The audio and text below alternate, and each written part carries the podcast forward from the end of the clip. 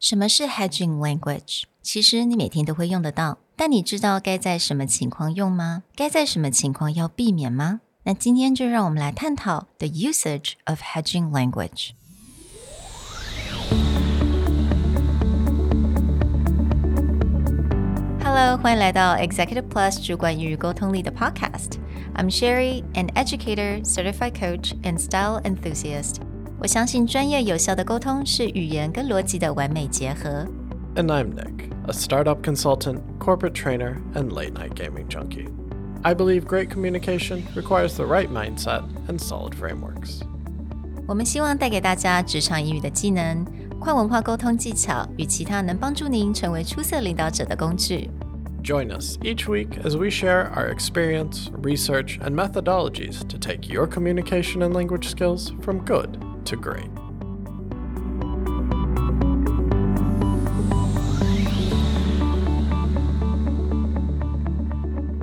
Hey, everybody.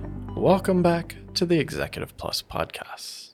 Today, we might just possibly give you a topic that perhaps you have heard about or thought about, but in our experience, it's suggested that it's a really important thing. Oh, and that is hedging language. That's right. Hedging language 到底是什么意思呢？那中文呢，我来稍微解释一下，它其实就是一些所谓的用字跟语言，它可能是片语，它可能是一些单字。那它的作用就是不让你好像把话说的那么的直接或那么的饱满。让你有一个空间. So those are the hedging language. And I think we kind of mentioned something like this back when we were doing episode one twenty eight，在单元第一百二十八集的时候，我们有讲到你要怎么样不要太直接的去，比如说你可能要做一些 criticism 或一些不是非常开心的一些 news，你要分享给人家的时候，你要怎么样能够让这个不要那么的痛？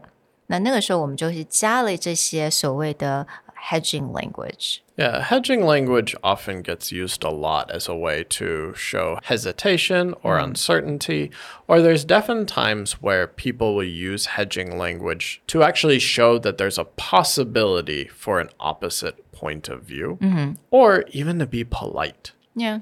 As you were talking about before, is if I'm giving someone really bad news or devastating news, I want to soften that blow a little yeah. bit so instead of be like, you have ruined this company's reputation, we will never come out of it. I can't believe that you failed this project. Mm. Very direct. Yes. But if it's like, yes, there's some possibility that our company's reputation may take a hit and maybe there's going to be some consequences, but I think we can come back from that same core message. Yeah. Reputation's taking a hit. There's going to be some consequences going to be bad. But just by using hedging language mm. or downgraders, you're trying to soften that blow. Now, the reason we want to do this episode is because most of the time when you read online, people are like, don't use downgraders, don't use hedging language, it's not good English. Mm. But the reality is, there's two sides of this. There are moments where hedging language can be very powerful, and you will see it in certain professions. Doctors, lawyers, mm-hmm. academics tend to use hedging language a lot. But there are instances where you really want to avoid that when, for example, you want to be inspiring, you want to show confidence, you want to show leadership to a team, you will try to avoid these. 那我这边给大家分享一些我们所谓的 hedging language。我们最常听到的就是 kind of, sort of, maybe, slightly, possibly, perhaps，或甚至像 I was wondering if it's okay，像这些都是我们所谓的 hedging language，这些 downgraders。那 again，刚刚 Nick 有讲嘛，我们到底什么时候用呢？就是你如果不想要那么直接，你不想讲的那么饱满，可能你的工作的需要，比如说你是医生，你是律师，你是学术界的人士，你不能够讲的那么百分之百的这么饱满，那你就必须要用到这些 hedging language。What are the hedging language that these academia yeah in academia yeah. research mm. you see hedging language a lot yeah so if you've ever gone to the conclusion section mm. you would assume like they have all their data they have their graphs they've shown their experiment that they would be very this is the thing that we have learned. Hmm. But because in academia, you always have to assume the possibility for another side, that your research is incomplete, that there's hmm. more research can be done. You very often hear things like, our research suggests that, hmm. or the results suggest. Like, suggest is a word, or It's very interesting. yeah, appear to be. It appears ah. in our research that something like this, or indicated. Our numbers indicate. It's not if you say our numbers show or our numbers prove, that's very deterministic. That is mm-hmm. the way it is. But they always kind of use this idea that there's potentially more. Mm. So they use hedging language a lot. You'll also see this a lot in legal arguments. Mm-hmm. Legal arguments use hedging language all the time. Yeah past cases suggest that this is, you know, how mm. we determine hmm. this. All the evidence suggests mm. this is the outcome. So you kind of realize that they hardly ever use the word I. I think, I believe, right? Mm. It's always about the past experience suggests or the research indicates that, right? And anytime that you get into academia, legal terms, or we talked about medical doctors before, mm-hmm. is because there's a legal element to that. Yeah. If a lawyer or a doctor outright says, mm-hmm. this is the diagnosis, this is the problem, if that's not the case, if mm-hmm. something was done incorrectly, then they get sued. Or in a lawyer's case, they end up with a really bad reputation because you promised me I'm going to win, blah, blah, blah. So these professions are experts at using Yes. hedging language. 没错，如果您是律师、是医师的话，你应该非常了解这种心情。你必须在用字上要非常的小心，你不能够讲一些你好像百分之百的话。如果你没有那么的确定的话，你真的没有办法 talk about something with a hundred percent certainty. So again，我们在这些情况之下，我们就必须要用这个所谓的 hedging language. When do you actually not or avoid using the hedging language? So, as you said, hedging language is used in a time of uncertainty. So, any time that you actually want to show confidence, Yeah. you want to show inspiration, or you want to show certainty, this is where you should really drop the hedging language. I think it's really interesting you mentioned inspiration，因为我发现，在所有这种 inspiring speech 里面，你听到很多总统啊、候选人，他们都会有这些，they have a lot of speeches give to the public，他们的语言里面真的哦，都是有完全百分之百那种 confidence 在里面。 yeah, and the word choice matters mm. a lot, that confidence or inspiration. Mm. You mentioned like politics or like presidential Yeah. speeches. Think of most presidents' campaign slogan. Mm. Imagine if Donald Trump make America great again. It's very direct, it's very straightforward.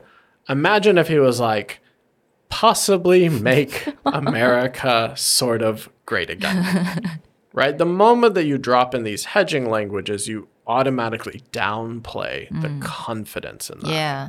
Any time that you want to show confidence, mm-hmm. your word choice matters in terms of don't use what we talked about possibly, slightly, maybe. It's mm. like we think we could possibly finish this project by May. They said, we're going to finish this project by May.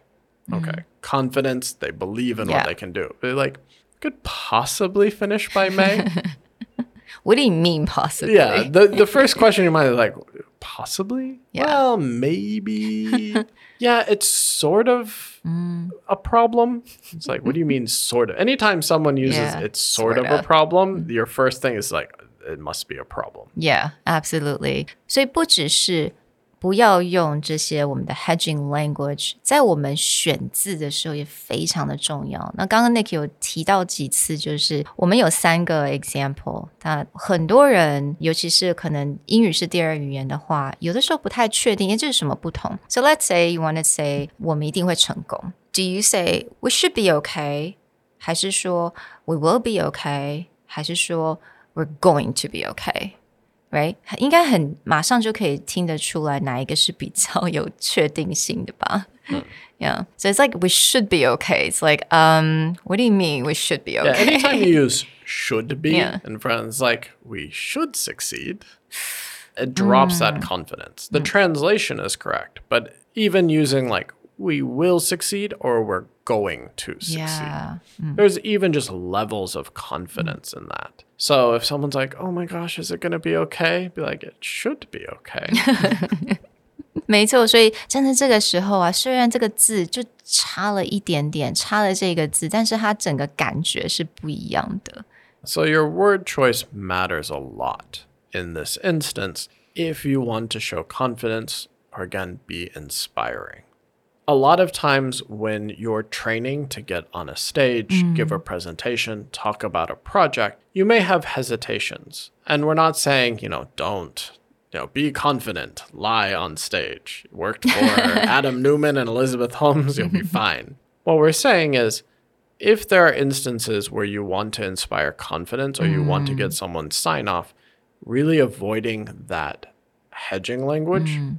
Will help create a feeling of, okay, I'm going to get this Yeah. done. This is going to happen. The moment you start throwing hedging language in a presentation, you're going to start getting questions all around your belief, not in the mm. practicality of the project.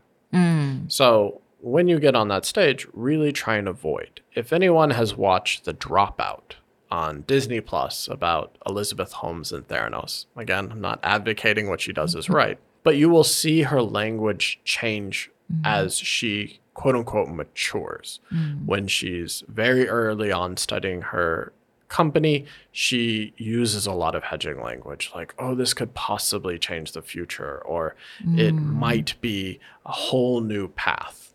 To later, she's very, this is going to change everything. Yeah.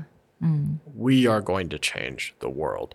It's very direct, and she drops that hedging language, and that's a way that they show her confidence change over time. Yeah，所以今天我们这个单元呢，其实就是让大家去思考一下， 这个 hedging language 在你生活当中，在你沟通当中，它其实占的地位非常的重要。那你可以去思考一下，我们要怎么去使用？那可能大家的工作都不太一样，那需要用到这情况也都不是非常相同，所以我觉得可以去尝试用不一样的方式，你可能会得到的蛮意想不到的结果。 Well, we really hope that this possibly made a difference and it sort of makes you rethink how hedging language works. We'll talk to you guys next time. Bye. Bye. The Executive Plus podcast is a Presentality Group production, produced and hosted by Sherry Fang and Nick Howard. You can search us on Facebook, 主管英文 Executive Plus. You can also find us on Instagram, Communication R&D, and email us at sherry at epstyleplus.com.